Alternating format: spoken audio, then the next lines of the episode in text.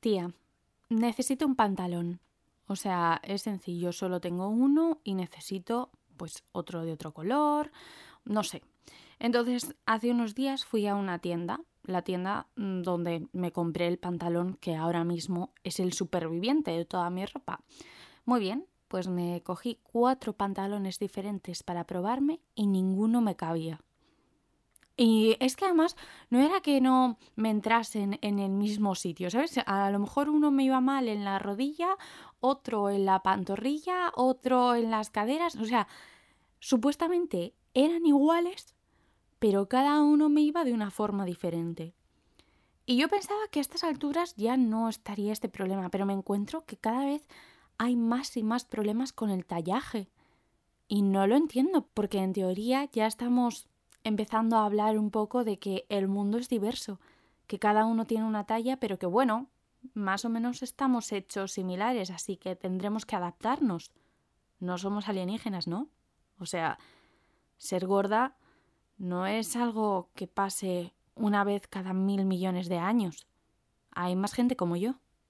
Mi nombre es Yol, y esto es Te mando audio. Yo siempre he sido la gorda, siempre me han dejado claro que soy la gorda. Y mm, al principio lo veía como algo malo, algo bastante negativo de hecho, pero ya me he acostumbrado. Y ya estoy intentando que ese término no tenga una connotación negativa. Sin embargo, hay muchas cosas negativas que ese término ha conllevado a mi vida. Por ejemplo, yo de pequeña odiaba ir de compras y de hecho un poco lo sigo odiando. Pero para entonces es verdad que yo estaba en un grupo que a lo mejor no era lo más sano mentalmente del mundo y no me sentía muy cómoda. Así que cuando decían de quedar a comprar ropa suponía un disgusto para mí, porque aunque yo no estaba tan gorda, las tiendas me hacían sentir que así era. O sea, a nivel, me acuerdo que había una tienda que ni siquiera tenía la talla XL, solo tenía la S, la M y la L. Y claro, al final yo pasaba una tarde entera en el centro comercial y acababa con complementos. Menos mal que para entonces estaba de moda el brillut brillit, este, creo, no sé qué ha pasado con esa tienda, pero bueno, en su día todo el mundo iba ahí, se compraba cosas y tal. Entonces, menos mal que ahí podía compensar un poco y demostrar cierto nivel económico, porque al final siempre se lleva mucho la tontería, ¿no? De decir, uff, yo me compro esto, no sé qué. Sin ser del grupo de las pijas, siempre en mi colegio, por ejemplo, había muchas cosas de intentar demostrar a los demás cuánto dinero tenían tus padres. Entonces, bueno, pues yo acababa comprándome unos zapatos, o una bufanda, o un gorro, unos pendientes, pero mm, ropa, ropa con amigas nunca me compraba. Siempre me compraba con mi madre y nos pasaba que íbamos a tiendas que no eran las juveniles, nos íbamos al corte inglés o algunas otras tiendas donde tenían tallas un poco más grandes. Y yo es que de verdad, de verdad, te lo juro que no estaba tan gorda, que es que no estaba tan gorda, que yo ahora mismo, si cojo ese cuerpo, lo podría meter en cualquiera de las tiendas que están ahora mismo de, de Inditex yo sé que para entonces cabía en esas tallas, pero en esa época no. No sé si me he explicado bien. En plan, que antes la L correspondía a lo que ahora mismo sería una M, y yo que llevaba una L de verdad, pues como no había XL, no podía acceder a prácticamente nada. Me acuerdo una vez cuando este grupo de amigas se compraron todas la misma camiseta, porque era la misma con un eslogan diferente y el color diferente, pero bueno, eh, tú lo veías y decías, vale, sí, todas son iguales. Y yo decía, qué horror, porque ahora ellas van a ir con el, el mismo outfit y yo voy a tener que llevar una camiseta del Kusumusu que me encantan y tal, pero era un canteo. Pero no, menos mal que entré en esa camiseta. además me acuerdo que ponía I love London. Y tiene gracia porque al final luego yo me fui a vivir a Londres, pero bueno, qué angustia. En muchas ocasiones, ya no solo en este grupo, siempre he sido, además de la amiga gorda, la amiga que tenía que ayudar a la delgada a no sentirse gorda. Y yo sinceramente creo que hay un poco de maldad cuando haces comentarios al lado de una persona gorda diciendo, ay, qué gorda estoy, ay, he engordado estos kilos, porque si yo lo estoy escuchando y es evidente que nuestras tallas son diferentes y que yo tengo una talla superior, ¿qué pretendes con eso, sabes? Porque lo que yo entiendo es que lo que necesitas es que yo te diga, no, tía, no estás gorda, estás divina, no sé qué. Oye, ponte una canción que te motive o vete a tu abuela y que te diga unos piropos, pero yo no soy la encargada de decirte que efectivamente tienes un vientre plano y yo no, entonces que no te tienes que quejar porque yo en realidad estoy mucho peor que ella, ¿sabes? Este tipo de reafirmación que no entiendo muy bien me tocaba hacer desde pequeña no me gustaba una mierda, porque claro, si ella estaba gorda, ¿yo qué tenía que sentirme? Pues una ballena, un elefante. Es gracioso porque sin ser la más gorda de clase, no sé muy bien por qué acabé sintiéndome así. O sea, y no era paranoia mía, ¿sabes? Era una cosa que, que estaba ahí, que se hacían comentarios, etc. Y era un rollo. Porque, jolín, o sea, parecía que eso me definía. Y, encima ahora que yo me lo tomo como definición, o sea, no, no digo hola, soy yo la encantada, estoy gorda, no, sino que, bueno, pues si alguien dice algo, yo me considero gorda, al igual que alguien se puede considerar alta, nadie le va a decir nada, ¿no? Pues me pasa que hay veces donde digo abiertamente un, ah, no, yo estoy gorda. Y no, pero estás estupenda. O, no, no estás gorda, tía, tú estás ancha. Eh, eh, eh, deja de decir palabras como el término curvy. Ni curvy ni curvy. Yo estoy gorda y fin. Y no me tienes que poner una excusa, lo de eh, estar ancho de huesos. ¿Quién inventó eso? ¿Quién sabe cómo? Yo no sé cuánto tiene que medir un hueso o tiene que dejar de medir, pero eso sí que lo he escuchado muchas veces y es un no, tía. O estás delgada o estás gorda, pero no digas no sé qué de huesos porque no tiene ningún sentido. Entonces intentamos hacer más visible el término gorda, pero es una movida porque hay mucha gente que no lo está aceptando. Y no me gusta, porque ¿por qué tengo que justificar un adjetivo? Una cosa que me da muchísima rabia es cuando veo en redes sociales el típico story de un grupo de amigos o amigas que se van a comer y dicen, hoy comida de gordos y son unas pizzas. Y digo, a ver, si tú estás delgado, ¿por qué estás poniendo esto? O sea, eh, ¿cómo que comida de gordos? Hoy no sé qué, hoy somos unas gordas. Ja, ja, ja, Hola, ni que fuese un personaje de Marvel.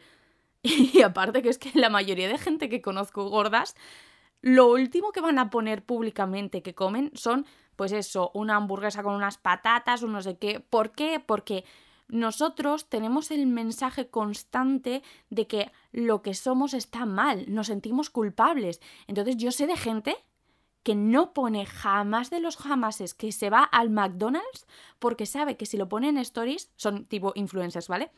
Em, luego van a tener un montón de mensajes de tía, deberías llevar una dieta un poco más estricta porque esto te va a tirar a la basura, no sé qué. A ver, ¿me puedes dejar en paz? ¿Haces lo mismo con las personas delgadas? Porque yo creo que no. Yo veo mucha, mucha gente delgada que come fatal. En plan, que se come de tipo la comida del mediodía, se come unas tostas rica y no creo que esa persona reciba mensajes de, ay tía, cómete una lechuga. No, creo que esa gente recibe en plan, jajaja, qué gracioso. No entiendo por qué ser gordo representa una personalidad porque yo conozco mucha gente gorda y somos diferentes. No tenemos la misma alimentación, no tenemos los mismos hábitos. Lo único que compartimos es la gordofobia de la sociedad, que eso influye en nuestra forma de vernos, la forma de comportarnos, etc. Pero es que es irónico, porque incluso estando gordo, lo que más te recomiendan es haz deporte, haz una dieta, ve al gimnasio. Y tú vas al gimnasio y te sientes como si fueses un pez fuera del agua. En plan, no, yo no correspondo a este lugar. Resulta que al gimnasio solo puedes acudir si ya estás en forma, si ya tienes unos músculos, una tonificación. Es que hasta hace poco la ropa de deporte para gordos no se vendía en las tiendas dedicadas a deporte y no tiene ningún sentido porque precisamente el mayor target que puede tener una línea de ropa de deporte será la gente gorda a los que todos los días les estás diciendo un adelgaza, vete al gimnasio, ponte a correr. Pues es que, de hecho, Adidas hizo un maniquí donde la modelo estaba gorda y la gente se quejó. ¿Pero qué me estás contando? O sea, estoy gorda, pero en silencio, ¿sabes? No molestes a nadie. Ahora mismo, por ejemplo, muchas marcas de ropa. No, tenemos una línea plus size, que a todo esto, ¿por qué solo hay plus size para mujeres? ¿Por qué nunca veo plus size para hombres? ¿Sabes? Hay una sección aparte para mujeres. Bueno, pues por ejemplo, en HM ahora han puesto 50.000 anuncios de, ah, fíjate, todos los cuerpos, no sé qué, no sé cuántos, y resulta que la ropa solo la puedes comprar en internet. En plan, amamos todos los cuerpos, pero si estás gorda, ni se te ocurra venir a comprar un pantalón. Eh, ¿Cómo es eso? O sea, eh, entiendo que ganan dinero y por eso les compensa y tal, pero... no hay nadie que lo controle. No sé si al final se llevó a cabo, pero hubo una tienda donde se planteó cobrar más si la prenda era XL. Y mira, yo lo puedo entender, ¿sabes? Te digo, vale, sí, a lo mejor te lleva un poquito más de tela y tal, pero entonces a la gente que lleva una XS les vas a cobrar menos o vas a cobrar lo mismo. O sea, estamos normalizando todos los cuerpos, pero el mío no. El mío es normalizable si a cambio yo pago un extra. Tío, no me apetece. O sea, y yo sé que estas cosas pasan tanto para gente gorda como para gente que es más delgada de lo que te ponen en las tiendas. Entonces es una movida. Porque sí, sí, ahora todo el mundo por marketing te dice, ¡guau! Aceptamos a todas las personas. Sí, a todas las personas que tienen una talla 36, 38. Y además, es que es gracioso porque cuando voy a las rebajas, la talla que siempre está agotada es la mía. Entonces no soy un alienígena, ¿sabes? Resulta que hay mucha más gente en mi ciudad que también usa una talla 44. Que no estoy diciendo una 89, ¿sabes? Estoy diciendo 44. Casualmente esa está agotadísima siempre y es imposible encontrar cosas de tu talla. Bueno, pues haced más. No puede ser que yo siempre que me vaya a mirar qué prendas están de ofertita, solo haya SXS, SXS. Nadie tiene una L, nadie tiene una XL, sin embargo no están en la tienda. ¿Cómo puede ser? No me cuadra. Y luego están las tiendas de ropa que además te hacen una tienda aparte para plus size. Lo que he dicho antes de solo plus size para mujeres, vale, pues esto aún peor. Y aquí voy a dar nombre y apellidos. Mango creó Violeta, que era, pues eso, la sección plus size del mango. Vale, si yo veo una camiseta y resulta que mi talla solo estará en violeta, doy por hecho que la camiseta que veo en mango estará en mi talla en la sección violeta. Pues no, si te ibas a violeta, te vestías como una abuela. E incluso mi abuela viste mejor. Era ropa que me parecía una broma. O sea, era un, así ah, que tienes 20 años y te quieres vestir, adelante, ponte este mantel. Cosas feísimas, con volantes, que además no favorecen nada tu cuerpo y pues yo entiendo que no es lo mismo tener un cuerpo curvy, como dicen, de pues unas caderas más anchas, un no sé qué, a tener un cuerpo más liso. Lo entiendo, lo puedo entender. Pero si ya estás haciendo una línea aparte para ese tipo de cuerpos, qué menos que hacer prendas que favorezcan ese tipo de asimetrías. Sin embargo, no, hay camisetas que dices, pero vamos a ver, ¿cómo me voy a poner esto si precisamente este tipo de tejido me marca hasta la última molla, o sea, hasta cosas que no sabía ni que tenía?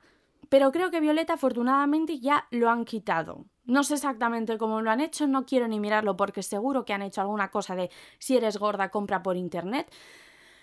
Pero, pero eso me pareció una tontería, en plan, chicos, si haces una sección plus size de tu misma marca, pues que sea la misma camiseta un poco más grande. No lo veía tan descabellado. Y es curioso esto de que todo el rato te estén recordando que estás gordo, porque yo, sinceramente, no me dedico a criticar los otros cuerpos. Y no me veo con el derecho de dar consejos a otros cuerpos. Por ejemplo, yo tengo un pelo muy largo. Hay otra persona que puede ser calvo. ¿Voy a ir a esa persona a decirle, no, es que tendrías que cuidarte el pelo así para que te crezca mejor? No, porque yo sé que si esa persona no tiene un melenón, que a lo mejor lo ha elegido él, pero bueno, imagínate que no, si esa persona no tiene un melenón porque no puede, mis consejos no le sirven de nada porque yo no he tenido ese problema jamás. Yo no he llevado aparato nunca. Mis hermanos sí, por ejemplo. voy a ir a mis hermanos y les voy a decir, no, es que mira, mm, yo me lavo los dientes así y mastico la comida así, a ellos no les sirve de nada. Ellos tuvieron que llevar aparatos de pequeños igualmente. ¿Por qué? Porque sus dientes salieron como salieron. Y lo mismo pasa con la gente gorda y la gente delgada. Son diferentes, es cosa de la genética.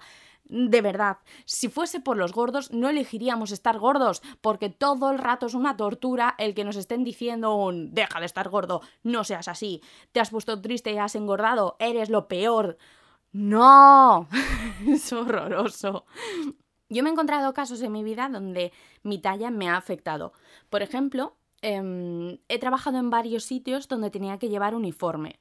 Y yo repito y recalco, no tengo un cuerpo desorbitado, no tengo unas tallas que sean imposibles de encontrar. O sea, de verdad, que es que me ves y ha, habido gente que me ha dicho, pues tú no estás tan gorda para ir dando reivindicaciones de gorda. Y es un, pues vale, perdón, ya no soy ni lo suficiente gorda, lo que me faltaba, pero igualmente estoy gorda, ¿vale? No, yo al Berska no puedo ni entrar. Estoy gorda. Berska me lo ha dicho. Muy bien. Bueno, pues lo que estaba diciendo. En algunos trabajos he tenido que llevar uniforme. Y es una movida porque si el primer día ya de por sí es incómodo, te da un poco de vergüenza porque no conoces a nadie, porque es un ambiente nuevo, se le complica el triple si te dan un uniforme que no te entra. Y además que es evidente que no te entra, tipo, a mí me han dado una talla 38 y yo disculpa, pero tú me ves de primeras y dices, no, una 38 no, no puedes llevar. Muy bien, pues me toca el momento de, no, no me entra este pantalón, me dan una 40, no, no, ¿me puedes dar una 44, que es la talla que suelo usar? Bueno, pues resulta que ni la 44 me entra, porque son unas tallas que se han inventado. O sea, yo creo que de verdad hay veces que la gente hace pantalones, camisas, etcétera, y le ponen un número aleatorio, en plan, ah, pues esta siento que es una 36, y en realidad ni corresponde a la 36. Entonces, si ya de por sí yo ya estoy en una situación un poco más vulnerable porque acabo de empezar, si le tengo que decir un, oye, por favor, mm, soy una vaca, vísteme como tal, pues pues es un corte. Y además muchas veces ha pasado que no entiendo por qué te dicen los de recursos humanos, ah, no, es que solo tenemos pantalones hasta esta talla. Si quieres uno que te entre, ya ves tú qué capricho, tendrás que ir tú a alguna tienda y buscar uno que te encaje con estos requisitos. En plan, búscate la vida, ¿sabes? Nosotros teníamos un trabajo que era darte un uniforme y como resulta que no nos ha entrado en la cabeza que tú puedas tener una talla 44, buena suerte, Charlie entonces ya te sientes otra vez como si fueses un alienígena y acabas de empezar un trabajo. Y me hace mucha gracia estas ofertas de trabajo donde piden buena imagen, porque me gustaría que dejasen de decirlo de buena imagen y dijesen exactamente lo que quieren. Una talla 36. Que quiero recalcar, no estoy en contra de la gente que lleva una talla 36, ¿vale? No tengo nada en contra de esas personas. Lo que quiero decir es mm, en contra de las empresas, ¿vale? Bueno, yo cuando leo buena imagen doy por hecho que es una persona limpia, sonriente, un poco aseada, ¿no? Con el pelo bien recogidito, mm, amable. Yo qué sé, una persona que cuando pases por ahí no te escupa. Ok. Pero es que resulta que esa buena imagen no es suficiente. Que lo que quieren realmente es eso, que tú seas una modelo. Y escúchame, si fuese una modelo, me iría a Hollywood no estaría en el Alcampo repartiendo folletos de ofertas para salchichas, que eso yo lo he hecho, ¿sabes? Y me parece súper digno. Pero yo me acuerdo de estar en puestos así de, azafata o promotora o como lo quieran llamar y decir, ay, por favor, que no venga el coordinador y me vea gorda, ¿sabes? Porque, y si me echan porque mi cuerpo no es lo que ellos esperan como buena imagen. Hace unos meses o a lo mejor un año pasó lo de una chica que iba a trabajar como azafata en IFEMA y lo que he contado, ¿no? Que tienes la movida del uniforme, que no te entra y por lo que sea ellos no tienen más tallas. una empresa que contrata a no sé cuántas personas al mes, tipo, pues mm, cientos, y nunca se han encontrado con una persona con la talla 46, creo que era su talla, o sea que tampoco es tan descabellado. Bueno, pues esa chica seguramente el trabajo que tendría que hacer no tendría nada que ver con su imagen, ¿sabes? Para sujetar una bandeja o una puerta o dar papelitos, a mí, yo no me fijo en la gente que me da un folleto y digo, oh, Dios mío, Dios mío, tiene una talla 40, ¿cómo se atreven? No, si haces bien tu trabajo, ya está. Tu cuerpo no debería condicionarte a ningún puesto en general, ¿sabes? Si sabes hacer algo, me da igual cómo sea el exterior. A mí lo que me importa es que tú cumplas tu función, que hagas tus horas y que no me robes. Eso es lo que tendrían que pensar las empresas, pues en este caso no. Y a la pobre chiquilla que le habían contratado para un par de horas, aparte de no pagarle porque no se podía poner el uniforme y entonces no hizo el trabajo, pues le dieron un disgusto enorme. Porque esto no es una cosa que digas, ah, bueno, no pasa nada, una más. No. Aunque no te pille de sorpresa, te sigue disgustando un montón el enfrentarte a situaciones así. Porque son una mierda, lo digo así de claro. O sea, es horroroso el decir, jolín, o sea, que me quedo sin un dinero porque no tenéis una camisa que se ajuste a mis brazos. Pero qué locura es esa. De esto ya hablé en un audio anterior, pero mm, una cosa que siempre ha estado mm, ahí purulando por mi cabeza ha sido lo de ligar estando gorda.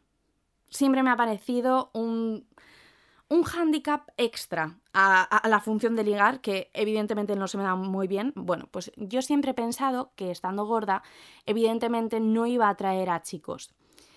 Y además de que lo he visto en persona, tipo, pues lo típico que se acerca al grupo de amigos, a mi grupo de amigas, y conmigo nadie habla. En plan, bueno, aunque sea por quedar bien, ¿sabes? Porque es un canteo que yo me estoy quedando sola, pues no, evidentemente se acercan a, a las chicas que les interesan. Luego veo películas y me queda muy claro que yo no soy el atractivo de nadie, ¿sabes? Que nadie se va a enamorar de mí por la calle. Pues las primeras veces que salí de fiesta, yo decía, jolín, ¿Y cómo lo voy a hacer? Porque si encima no ligo, mis amigas...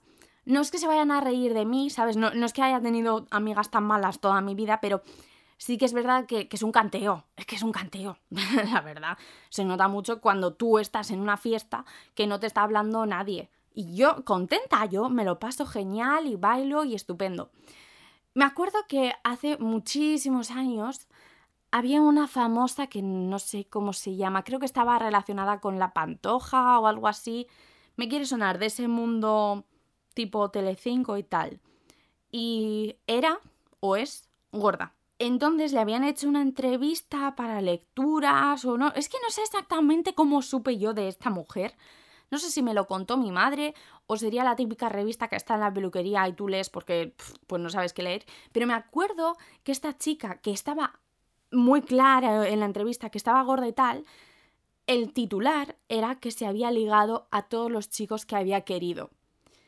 Y me hace gracia porque eso si lo dice una chica normativa jamás se hubiese puesto como titular.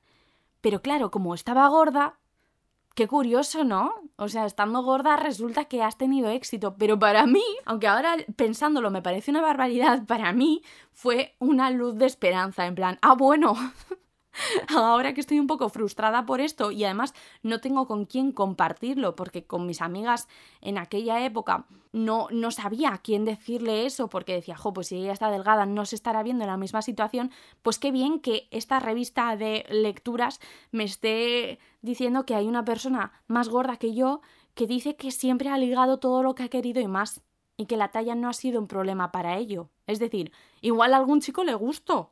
¡Qué guay! ¡Qué ilusión! Por eso también creo que es muy importante tener mujeres gordas que te inspiren. Yo tuve la mala suerte de crecer justo en una época donde empezábamos a hablar de que podías estar gordo, pero mmm, no te ponían los mejores ejemplos como personas gordas. Mi referente era Demi Lovato. Y Demi Lovato no es una persona gorda. De hecho, ha tenido muchísimos problemas con la anorexia y además anorexia llevada a la delgadez extrema. Pero en la prensa, internet, etcétera, siempre le vendían como un icono para las personas gordas. Luego también me acuerdo que como veía mucho Disney Channel, me fijaba buscando a ver quién se podría parecer un poco corporalmente a mí. Y hace poco me dio por mirar a esas mismas personas y es que no estaban gordas. Yo me acuerdo que mis referentes eran Raven, Lizzie McGuire y Harper de Los Magos de Waverly Place. Vale, pues las ves y son chicas que están delgadas, pero no sé exactamente por qué. Bueno, sí, sí lo sé, sí lo sé. Eran un poco más gorditas que las otras personas que estaban alrededor, tipo, pues en los magos de Waverly Place, Selena Gómez llevaba una talla 36, pues Harper llevaba una talla 40. Entonces decías, ah, vale, es la amiga gorda. no, no estaba gorda. Simplemente, pues en la comparación le veías un poco más mm, grande, pero ya está. Cuando me di cuenta de esto, le propuse a mi amiga Charo hacer el TFG hablando un poco de este tipo de representación. Y mm, eso intentamos. Lo que nos pasó es que en mi universidad cuando haces un TFG no puedes poner tu opinión personal, ¿sabes? El marco teórico tiene que ser todo el rato citando estudios previos sobre el tema que quieres tratar. Y nosotras dijimos, bueno, pues vamos a tratar la representación de mujeres gordas en el cine y series. Al final luego tuvimos que mm, centrarnos en, en mujeres en el cine, ¿no? Bueno, pues al final no pudimos desarrollar ese TFG porque resulta que no había estudios previos a a lo que nosotras queríamos hacer. Entonces no podíamos utilizar ninguna investigación ni nada que se hubiese hecho porque si nadie habla del tema, ¿por qué vas a hablar tú del tema? Pero fue curioso porque en análisis que empezamos a hacer, me acuerdo que buscamos a personajes gordas en las películas más taquilleras y nos dimos cuenta de que además de que no había, cuando encontramos tipo, pues en la número 120 había una mujer gorda, por fin. Vale, pues esa mujer, su trama principal era que estaba gorda. Ya está, no tenía problemas como todos los demás. No, no, no, no. Estaba gorda y punto. Siendo que las películas que estaban mucho más arriba, las tramas no tenían nada que ver con su físico. Y además, una cosa curiosa fue que había hombres gordos en las películas más taquilleras, pero ellos no tenían ningún problema con su cuerpo. Tenían una vida normal y corriente, con problemas normales y corrientes que no incluían su peso. Y eso es algo que sí veo que se está mejorando, porque a mí me daba mucha rabia el que cada vez que me encontrase con un personaje mujer gorda, siempre tenía que estar por ahí el peso y cosas así, ¿sabes? Nunca podía tener un problema amoroso y punto.